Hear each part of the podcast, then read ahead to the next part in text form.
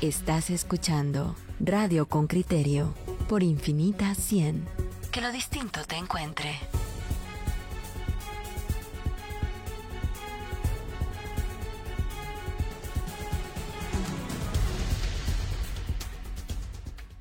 Bueno, pues aquí estamos con. Vamos a temas sustan... otros temas sustantivos. No significa que lo anterior no haya sido sustantivo. Otros temas sustantivos.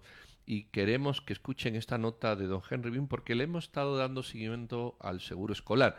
Recuerden que el diputado Cristian Álvarez la semana pasada quiso averiguar, no se supo muy bien ¿Cómo quedaba esto? Bueno, pues le hemos dado seguimiento, vamos a escuchar la nota de Henry Bean y luego vamos a hablar con don Eric Mazariegos, que es viceministro administrativo del Ministerio de Educación. El informe de Henry Bean, reportero con criterio. El seguro médico escolar implementado en abril por el gobierno de Alejandro Yamatei no deja de generar dudas. En la primera fase, el crédito hipotecario nacional recibió 14 millones de quetzales del Ministerio de Educación y al solicitar los datos sobre este gasto, la bancada Semilla salió a señalar que Urgencias Médicas, la empresa contratada por el CHN, solo atendió a 3.338 estudiantes. Los diputados hacen cuentas y dicen que el Estado pagó 4.000 quetzales por cada consulta. Según la información que recibió dicha bancada, las enfermedades más atendidas fueron resfriado común, diarrea, gastritis, faringitis y parásitos. Y los medicamentos recetados, acetaminofén, nauseol, neumonil y loratadina. El Mineduc con esos 14.1 millones de quetzales proyectaba asistir a 1.1 millones de escolares, pero la cifra se quedó por debajo de los 4.000. Alberto Sánchez, diputado de Semilla e integrante de la Comisión de Educación del Congreso, compara este contrato con uno de los negocios que llevó a la cárcel a la ex vicepresidenta Roxana Valdetti y por lo cual fue condenada a 15 años de prisión. Para nosotros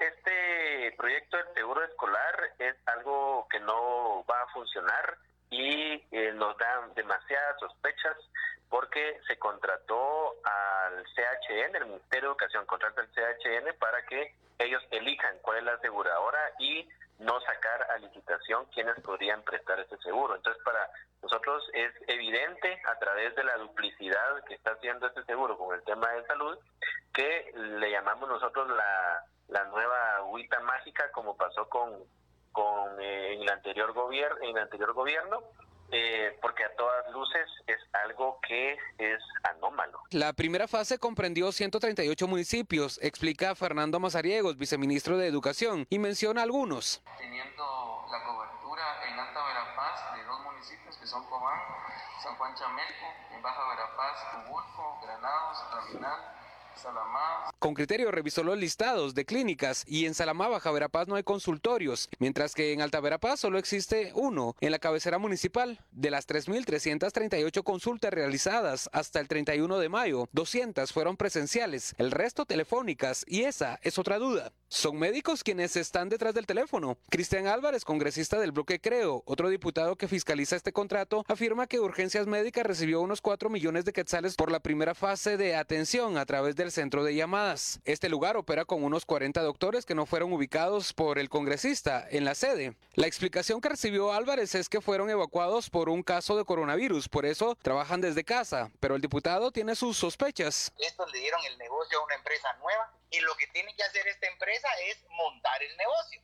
El problema es que necesita tiempo para administrar bien su call center, terminar de hacer el programa digital, terminar de traer el equipo. Cuando yo les aparezco exigiéndoles esos temas chiquitos, es donde ellos no saben qué hacer. El diputado trató de ubicar dónde están los operadores del centro de llamadas y llegó en la noche a la casa de una de ellas. La mujer grabó la conversación telefónica con el congresista, la cual hizo correr en las redes sociales para señalar al diputado de hostigamiento. Médicos registrados al 10 de mayo. Hay 443, de los cuales 93 son pediatras y 288 médicos generales ubicados en 126 municipios en la primera fase, pero 41% está en la capital. El diputado de Semilla marca otra anomalía. Es que estos 200 millones eh, es por un año, pero como el seguro se comienza a implementar a partir de abril, hay cuatro meses que no existió el seguro, sin embargo se está pagando como que fuera por un año, ¿verdad? Esa es otra anomalía que también vimos.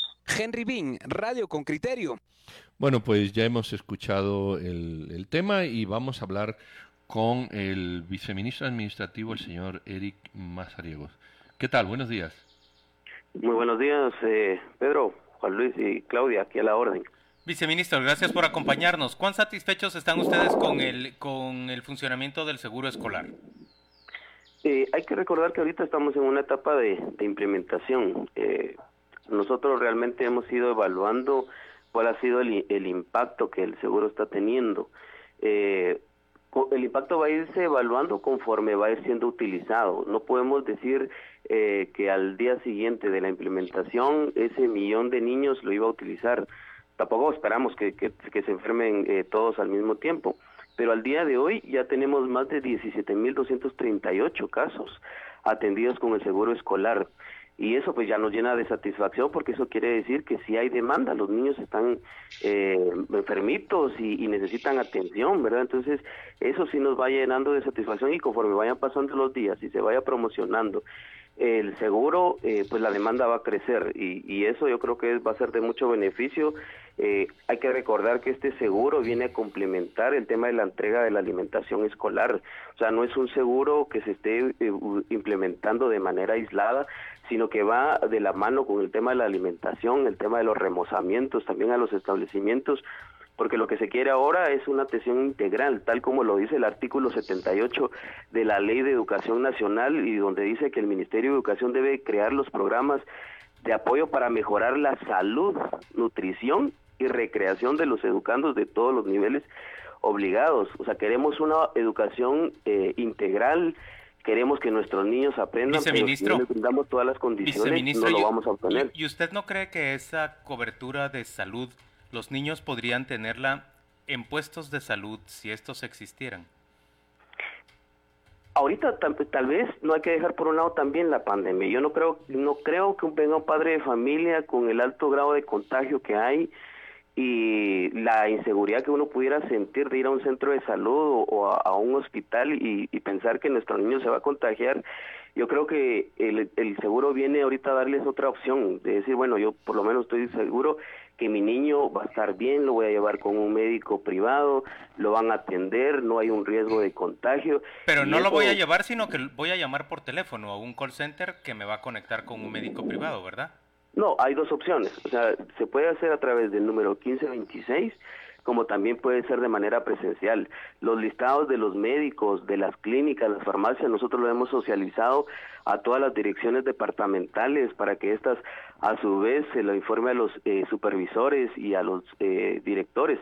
De hecho, yo el fin de semana estuve en unos establecimientos eh, evaluando la, la, entrega de los alimentos y vi cómo están posteados los números de atención, los números de, los, de las clínicas, de las farmacias, y esto nos da tranquilidad porque no necesariamente tiene que ser la atención a través del 1526, sino alguien se siente malo, de repente en ese momento se le olvida el número también y no tiene cómo llamar, pero tiene el, nombre del médico, puede ir de manera presencial y va a ser atendido. Eh, no hay ninguna restricción de que solamente sea el 1526. De hecho, nosotros hemos habilitado también otro número que es el 2303-9270 para que quien no pueda tener el número en ese momento 1526 pueda utilizar el otro número, también la aplicación Cualquier persona que tenga un teléfono inteligente desde su App Store puede descargar la aplicación Seguro Médico y esas tres Viceministro, utilizar. Sí. Viceministro, eh, entiendo que hasta el momento el 5% de todas las consultas ha sido presencial y obviamente nos encontramos bajo una pandemia que seguramente eh, lo, lo, dispone así. 5% de las consultas que se han tenido desde que se ha, puesto en marcha el seguro han sido presenciales. Mi pregunta se enfoca hacia lo que, hacia la observación que hacen en la nota diferentes entrevistados. Hay municipios que no tienen médico aún. Yo quisiera saber la proporción de lo que se cubre en este momento, cuáles son cuál es, cuál es la proporción de los municipios que no tienen médico ni atención hasta el momento y qué pasa en esos municipios cuando el niño requiere atención. Sí, eh, como ahorita la implementación del seguro es a través de fases, eh, tenemos implementada la primera fase y esa corresponde a 138 municipios. Hemos eh, dado acompañamiento al crédito hipotecario solicitándole cada semana la actualización de la información, porque eso no, el hecho que tengamos un cierto número de médicos, un cierto número de farmacias, nosotros les hemos dicho no, nosotros queremos que la eh, se vaya mejorando el servicio. Si hay una farmacia, mejor que sean dos. Si hay un médico, que sean dos. Y entonces hemos dado ese acompañamiento y ahorita esos 138 municipios tienen la cobertura. Eh, vamos de la misma manera cada semana, pues solicitando ese eh, actualización de información para que entonces las personas, los padres de familia, los maestros, porque también en algún momento se, eh, se manejó ahí que solamente los padres de familia podían llamar y no es así. El padre de familia, el encargado, un familiar, la persona que tenga a su cargo el niño en ese momento, puede llamar y puede hacer uso del seguro. Lo que queremos nosotros es que el niño tenga la cobertura independientemente que esté dentro del establecimiento o esté fuera, independientemente del lugar. El niño puede estar en su casa jugando, va a tener una fractura en ese momento y se le puede atender. Eh, viceministro, yo creo que el peor seguro es el que no se tiene. Yo no estoy en contra de un seguro de este tipo, aunque podemos discutir si es mejor allí que aquí que allá. A mí lo, lo que me preocupa es que haya un diputado que esté intentando averiguar, igual que nosotros, hablar con la empresa y sea imposible. Eso sí me preocupa.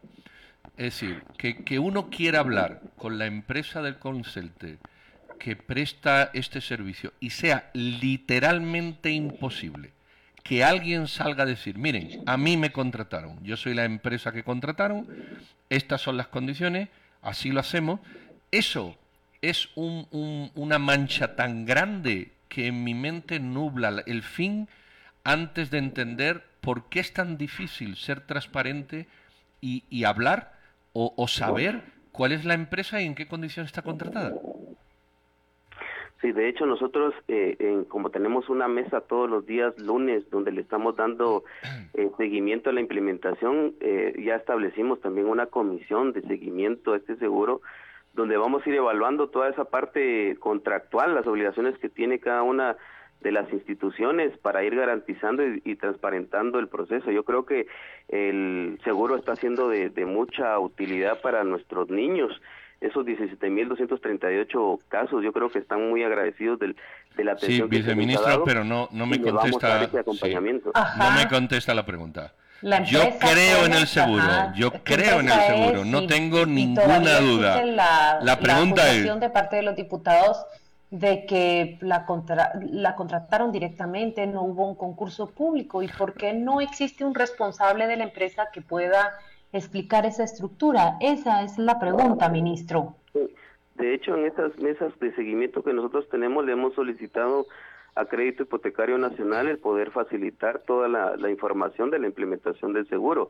Y no solamente es el, el diputado, eh, de hecho ya hay una comisión de la Contraloría General de Cuentas dándole seguimiento a la implementación del seguro. Como les menciono, también nosotros hemos nombrado ya una comisión por parte del Ministerio para poder eh, evaluar esta implementación y hemos solicitado que se tenga la información, que se comparta. Yo creo que eh, el gobierno del doctor Alejandro Yamatei y, la ministra están en toda la disposición de, tener la información a la mano y que eh, la población se entere, porque lo que ha pasado ahorita es una desinformación.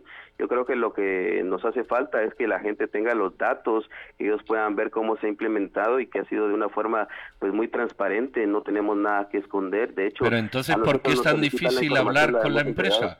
Por, si, si, es que, perdón que le sea tan directo, usted mantiene un discurso de eficiencia, de transparencia, que yo le estoy diciendo que se lo compro, pero, pero es que no, no, no me dice usted cuál es la empresa. Es decir, el viceministro administrativo, disculpe que le sea tan directo, tiene que saber cómo se ha contratado esta administración. a mí no me vale que usted me diga como ciudadano que van a montar una mesa ahora. Si esto está contratado hace tres meses, esto tiene que estar claro. Y cuando uno intenta hablar con la empresa, no se sabe. ¿Dónde está la empresa? No se sabe. ¿Quiénes son? No se sabe. ¿Cuál es la, infraestructura que tienen? No se sabe. Pero es que ustedes tampoco lo quieren decir. Eh, eh, y le echan la culpa al crédito hipotecario nacional. Pero cuando uno habla con el crédito hipotecario nacional, tampoco lo dice. Es decir, perdón, transparencia no hay. Y eso es lo que está destruyendo el programa, justamente, la falta de transparencia. ¿Sabe qué, qué sensación da, viceministro? se la voy a decir. La sensación da que se contrató una empresa de prisa y hay que darle tiempo a que se monte. Y estamos dándole ese tiempo. Esa es la impresión que da. Y entonces eso a mí, que compro el programa, me quita la ilusión, se lo digo en serio. Sí, nosotros, eh, la las mesas que le menciono no es que se estén implementando en ese momento, nosotros las implementamos desde hace, eh, bueno, desde que empezamos con el tema del seguro y les hemos dado acompañamiento. Eh, hay temas muy específicos, yo creo que tenemos que eh, diferenciar la, la parte contractual de cada una de las entidades. Ministerio de Educación tiene una parte contractual con crédito hipotecario y es la que nosotros hemos estado muy abiertos a socializar. Hay una parte contractual entre el crédito hipotecario nacional y el tema de urgencias médicas que ellos sabrán, porque aquí en este momento pues es el urgencias médicas es el proveedor del crédito hipotecario y nosotros tenemos una relación contractual con CHN. No es que nosotros no querramos trasladar la información, sino que nosotros hemos compartido toda la información que tenemos. Y en el caso de la parte contractual con urgencias médicas, nosotros hemos solicitado información. De hecho, cuando la Comisión eh, de Contraloría nos lo solicita, nosotros hemos socializado la información eh, claro que eso tal vez no se publica porque todos los requerimientos que nosotros hemos recibido los hemos atendido. Eh, no hemos escondido nada de información, al contrario, nosotros hemos sido los más transparentes y no es por querer vender eh, una imagen de transparencia, sino al contrario, nosotros todas las, todos los requerimientos los hemos atendido como deben de ser. Viceministro, usted, em, ya le entendí, el intermediario es el crédito hipotecario nacional, pero usted usted defiende y, habla de que el servicio eh, visto está perfecto, donde está funcionando. ¿Usted conoce quién es el director de urgencias médicas? ¿Usted conoce eh, al responsable de esta empresa? Sí, tenemos eh, relación ahí con algunas personas porque les hemos dado acompañamiento, les hemos solicitado información. De hecho, nosotros pedimos cada semana los reportes de las atenciones entonces sabemos a quién se la estamos requiriendo en este momento, pues a través de crédito. Lo que pasa es que nosotros tenemos que tener claras esas relaciones contractuales, porque tampoco yo puedo poner eh, palabras de una relación contractual que no es directa con nosotros. Entonces, hay le, le comprendo eso, el intermediario es el crédito hipotecario nacional, pero finalmente quienes le prestan el servicio a los niños es urgencias médicas. Eh, ¿Quiénes son las personas con quienes ustedes se comunican en urgencias médicas? Háblenos eh, eh, quiénes son, descríbanos esas personas que han llegado al Ministerio de Educación y que han dado la cara y han dicho nosotros somos los que vamos a prestar el servicio que ustedes pretenden y que ustedes aspiran. Usted nos dice aspiramos a un servicio integral, entonces conoce quién es la persona que le está ofreciendo ese servicio. ¿Quiénes son? Cuéntenos de la empresa, ¿qué, qué sabe usted? Sí, nosotros hemos mantenido esa comunicación con Crédito Hipotecario Nacional, eh, con el gerente y a través del gerente pues hemos tenido eh, comunicación con una persona de urgencias médicas que es el doctor Ignacio y con él es el que nos facilita la información eh, tampoco eh, nosotros vamos a tener una relación directa con ellos porque nuestra parte contractual es con crédito, pero sí hemos eh, tenido alguna comunicación por el tema de agilizar información para trasladarla a los requerimientos que nosotros hemos tenido. De hecho, con él nos topamos en una citación por parte de la bancada Semilla, donde tuvimos ahí un espacio para intercambiar información, pero tampoco es que nosotros mantengamos eh, una relación directa o, de manera continua con urgencias médicas, porque ellos no son nuestro proveedor, ellos son el proveedor de crédito hipotecario nacional y crédito hipotecario es quien nos tiene que rendir a nosotros información y cada semana, de hecho no es solamente cada semana, nosotros tenemos comunicación eh, unas dos, tres veces a la semana porque estamos interesados en que el servicio se vaya perfeccionando. Es un eh, programa que apenas tiene dos meses Viceministro, pero estamos trabajando para poderlo tener de mejor forma. El programa apenas tiene dos meses. ¿Lo estamos pagando desde enero o lo empezamos a pagar hace dos meses? Lo empezamos a pagar desde el 24 de abril.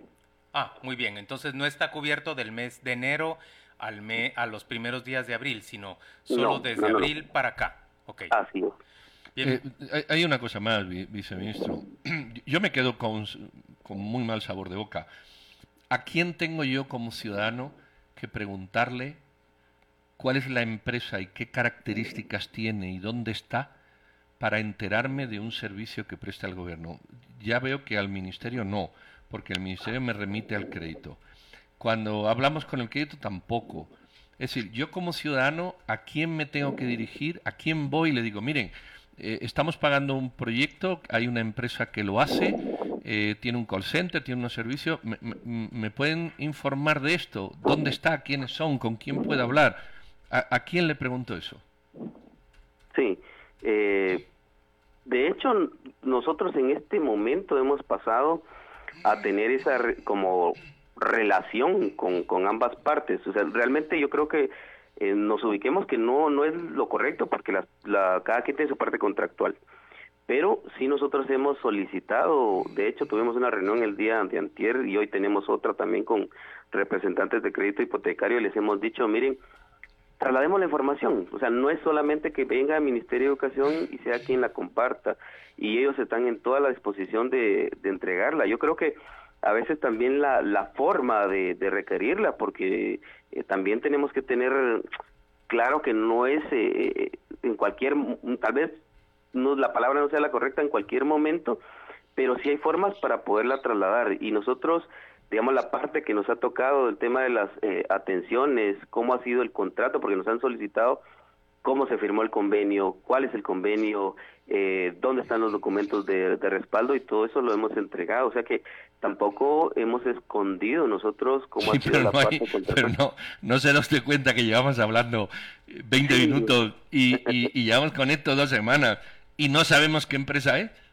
No, eh, yo, yo le voy a decir una cosa, o ustedes mejoran la comunicación o el programa va a ser su piedra en el zapato porque se lo digo de, corazón, y, quien me conoce sabe que yo hablo de corazón y directo. Yo no tengo nada en contra de este programa, es más, lo defiendo, creo que es una buena idea. Pero está tan mal, tan mal, tan enormemente mal informado y transparente que, que yo ya he dejado el programa y me preocupa más la transparencia del programa que el programa en sí mismo. Y si usted va a redes, va, va a ver eh, haga una autoevaluación, que no hay lector ni hay oyente que no le critique que usted no termina de decir quién puñeta es la empresa. Es muy sencillo, mire señores, lo ha, contratado el Crédito Hipotecario Nacional, eso ya lo sabemos. La empresa se llama fulanito de tal y tal. Esa es la, em, pero no hay manera. Usted dice, yo me reúno, a mí me lo dan, a mí me lo dicen, hay manera de pedirlo, esto es transparente, pero no sabemos quién es la empresa. Con lo cual la duda está en cómo está eso asignado. Y no hay manera. Mi, pregunta es contra cuáles otras empresas compitió esta para ser contratada. Contra ninguna. No, es que lo contrató el Crédito Hipotecario Nacional. No, no, no compitió, no lo supo. ¿No compitió Nosotros, viceministro? Si me permiten, sí, eh, tampoco es de que no tengamos la información de quién es. O sea, de, de hecho hemos estado en citaciones y hemos entregado información y ustedes lo saben también, es Urgencias Médicas, el, proveedor de, crédito hipotecario nacional. De hecho, en esa citación vino crédito hipotecario y presentó las cotizaciones que ellos realizaron para la, asignación de este, de este servicio. Lo que sucede es que yo no puedo entrar a esa parte donde crédito lo cotizó y, y de hecho ellos ya lo han socializado.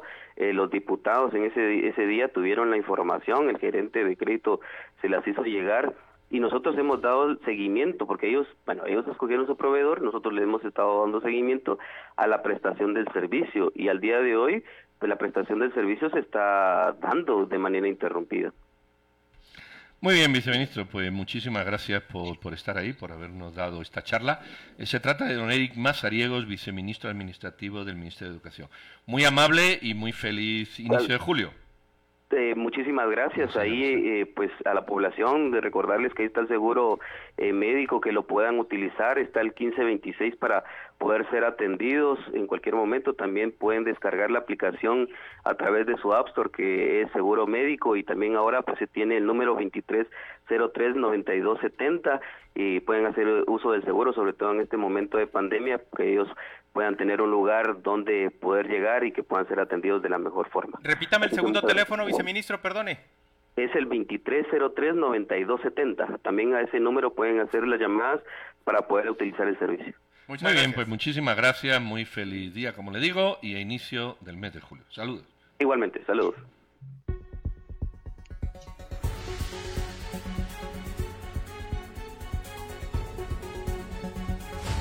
No arriesgues lo que tanto te ha costado construir. Transportar contrabando es un delito y tu vehículo y la mercadería son objetos de confiscación. Di no al contrabando. SAT. Salir de casa y falta lo necesario. Llamo Super 24 con el domicilio a diario. Marco el 24 84 24 24. El de Super 24 es lo que esperaba en una llamada. Y si se me olvida algo, marco a Super 24. Super 24 a domicilio, marcando al 2484 2424. Super 24, el que más conviene siempre cerca. Frente al COVID-19, sigue las recomendaciones. Antes de colocarte la mascarilla, lávate las manos con agua y jabón. Asegúrate de cubrir la nariz, boca y mentón. Evita tocarla mientras la tienes puesta. Cámbiala cuando se humedezca o ensucie. Cuando te la quites, no la toques de la parte frontal. Tírala en un recipiente cerrado y lávate las manos. Prevenir la propagación está en tus manos. Quédate en casa. El IX contra COVID-19. Instituto Guatemalteco de Seguridad Social, IX. Estás escuchando Radio con Criterio por Infinita 100. Estás entre inusuales.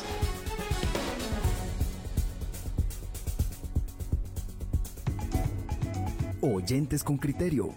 Facebook.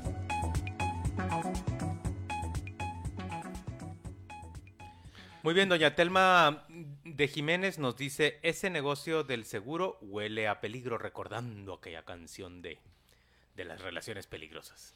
No, hay muchos comentarios, pero a mí me resulta muy... Yo, yo no entiendo, honestamente yo no entiendo. Eh, cuando el funcionario público tiene que ser transparente. Yo, yo no entiendo el problema. Yo de verdad que creo que el seguro es una opción.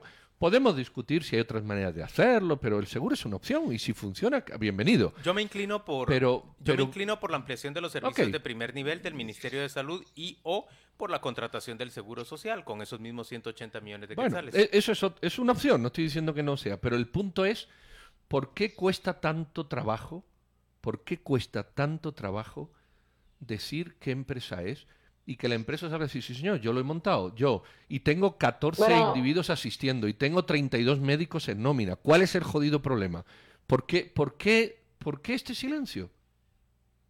Bueno, aquí los oyentes con criterio por la vía de Facebook, como Garmon Mario, están repitiendo exactamente lo que dijo uno de los diputados de la bancada semilla, ¿verdad? Eh, el, agüita mágica y recordarlo con, con, un negocio de, de esa magnitud de corrupción que sabemos que hubo allí. Recuerden ustedes que ya la ex vicepresidenta fue condenada a cárcel por ese negocio. No, no abona nada en toda la discusión que se tiene sobre el seguro, sobre el seguro contratado. Igual dice Julio Flores, están robando y Ana Lucía Royavi apunta eh, a qué mal quedó el viceministro cuando se le pregunta realmente, ¿conoce usted la empresa? ¿Cuál es? Porque muy distinto sería si el viceministro dice, sí, conocemos a la empresa, tiene 20 años de estar funcionando con atención, tiene una red de médicos que funciona de esta y esta manera, tenemos una cobertura de tantos y tantos municipios, pero no, no reflejaba con quién es esa contraparte. La defensa del viceministro, que su contraparte es el crédito hipotecario nacional y que a ellos le, le exigen cualquier cosa, no, no, satisface de todo a los oyentes con criterio. Mira, hay, hay, una factura en, en Guatecompra, hay una factura por 5 millones de quesales eh, correspondiente al mes de, mm, ahora miraré, eh, en el que dice por servicio de asistencia de gastos médicos y funerario y por administración de reclamos relacionados con la póliza de gastos médicos número 3 a nombre del Ministerio de Educación, correspondiente al mes de junio eh, 1.192, perdón, 1.192.000 afiliados y el precio unitario es 4.20. Es decir, cobran 5 millones por mes y el centro es Centro de Urgencias Médicas, Family Card, de ahí viene la factura. Calzada Roosevelt, 1482, zona 7. De, ahí viene la factura y hay un P.O. Box en el que se puede llamar y, preguntar. Bueno, si este es el centro, pues es muy sencillo. Mire, porque está ahí en, en Guatecompra. Y lo que habrá que preguntar, ¿cuál es la infraestructura que tiene esta empresa para, para enfrentar esto? Y a lo mejor tiene una infraestructura divina y perfecta. Yo, yo no tengo duda de que lo estén haciendo bien o mal. Yo no digo que están robando, no. Yo solamente quiero que creo que es lo adecuado, que el gerente de la empresa diga, sí señor, mire, para esto tenemos 20 operadores 24 horas. Tenemos un listado de 62 médicos departamentales, más allí que aquí, más en el norte que al sur, y, y dé la explicación es oportuna. Esta es la explicación que ofrece Urgencias Médicas. Eh, ¿Quiénes somos? Dice, Urgencias Médicas es una empresa privada fundada en el año 2009, es pionera en el modelo de telemedicina en Guatemala, a la fecha brinda servicios de salud a más de 460 mil familias. Telemedicina, diagnóstico, tratamiento y prevención de las enfermedades por medio de las tecnologías de la información y comunicación por parte de profesionales médicos. Contamos con todos los médicos generales y las especialidades de pediatría, ginecología, traumatología, cuidados dentales y nutrición. También contamos con rayos digitales, laboratorio y farmacia interna. Bueno, eso es de una página web. Pero no es, este contrato. Yo quiero saber, para atender a un millón ciento noventa y dos mil afiliados, ¿qué infraestructura hay? Esa es mi pregunta. O sea, si yo tuviera el gente y dice, a ver, ¿cuál es la infraestructura? Pues mira, tenemos un call center con 60 personas día y noche. Ah, qué bueno. ¿Y eso está localizado? ¿Dónde está? Eso, eso es hablar. Y, y médicos, pues mira, O tenemos... podríamos plantear la duda sobre el- un niño en Cubulco que nos decían, por Exacto. ejemplo, que el sitio más cercano se encuentra Exacto, en- mira, ¿cómo resolvéis una situación aquí? ¿Cómo allí? ¿Cuántos médicos hay? Se- Si no es, nadie está diciendo que lo hagan mal. Lo que se está diciendo es que, que no se sabe. Y, que- y entonces, Yo- una- e- ese es el gran punto de todo esto, hombre. Pero miren, eh, lo que dicen los oyentes con criterio, aparte de, de expresar, digamos, sus, sus dudas y, y la opacidad que parece tener eh, esta empresa porque no, no responde, eh, dicen, están cuestionando sobre los precios. No, Stephanie García, de, Stephanie García pregunta si la medicina es gratis, cómo funciona también con su red de- farmacias. Eh, dice Hansi Morales que son clínicas médicas que tienen su central en el centro comercial de, de Galerías eh, Prima. Eh, Ese en Roosevelt, la, sí, la factura, la factura viene Calzada Roosevelt 1482, Centro Comercial Galería Prima Roosevelt, San Juan Local 160-E. Pero bueno, eso puede estar ahí, no es, es- tampoco eso es ningún problema. El problema es cuál es la infraestructura que tiene usted para atender a un millón ciento noventa y dos mil. ¿Cuánto es? Ahí tengo dos mm, mm, eh, personas en, en- en el teléfono. Eso no es infraestructura. No, mire, no tenemos un call center con 100 personas. Eso es infraestructura. ¿A qué, ¿Cómo soluciona usted los problemas de los médicos? Pues tenemos dos doctores permanentemente 24 horas en tal sitio, que lo puede usted ir a ver si quiere, que son los que agarran la llamada. Eso es una respuesta de infraestructura. Y exactamente, la capacidad para responder qué pasa cuando un niño, por ejemplo, en, en un Alotenango, en Huehuetenango, va a tener un problema, una fractura. ¿Cómo van a poder responder ante esa emergencia? Alberto Arango está preguntando, ¿y qué pasó con la Comisión Anticorrupción? Eh, ¿ha revisado este negocio? Eh, ¿se ha pronunciado? ¿Ha dado alguna explicación para darle, digamos, un aire de transparencia? El ministro respondió algo cuando, fíjense, cuando nos dijo, eh, no es eh, de cuando se pide la información si se puede tener todo listo, pero por eso precisamente nosotros hablamos de políticas de un gobierno de datos abierto, por eso hablamos de un gobierno abierto. No se debería solicitar la información. Por Ronald- ley, la información debería estar dispuesta para consulta de cualquier ciudadano. Ronald González nos pregunta, ¿por qué no entrevistan al gerente del CHN sobre el tema del seguro y por qué no invitan a urgencias médicas para que expliquen el caso? Ronald, ambas invitaciones las cursamos para este mismo programa. Desafortunadamente ninguno de los dos nos pudo atender. Eh, el gerente de urgencias médicas nos dice que el próximo viernes podría atendernos. Vamos a, volver pues, a intentar pues, conversar la- la con él saber y por supuesto vamos a procurar también conversar con el presidente del crédito hipotecario y conocer de esas otras eh, cotizaciones que nos mencionaba el viceministro y cómo está funcionando el sistema. Bueno, vamos a corte, ya han visto ustedes y, y ojalá. na- nadie duda de esto, solamente es transparencia informativa. Nos tenemos que acostumbrar a decir, no, mire, tengo 10, esto va a haber 15. Hablar, hablar y entender y, y poco más. Pero bueno, es difícil. Sí, pero eh, un último, un último comentario. Sí, creo que no hay que soslayar o dejar de un lado el debate si no es preferible invertir en nuestro primer nivel de atención de salud pública. Yo pensaba que la pandemia era suficiente lección para, para los gobernantes, para el actual gobierno. para que deje algo, que nos herede algo para siempre en salud pública y creo que debería ser esto. Yo creo que aunque las respuestas estén bien, te deje satisfecho la transparencia que en este momento no parece tener el negocio, no hay que dejar por un lado el debate. ¿Qué papel debe jugar la salud pública en este país? Bueno, pues vamos La pandemia nos está enseñando cuál es el papel y parece que no, no estamos escuchando, no, no estamos aprendiendo. Vamos a un corte y vamos, vamos a hablar luego con Costa Rica a ver qué hicieron ellos, que les fue mejor a ver si hicieron algo distinto o lo hicieron lo mismo de manera diferente. Vamos a escuchar esta charla al regreso.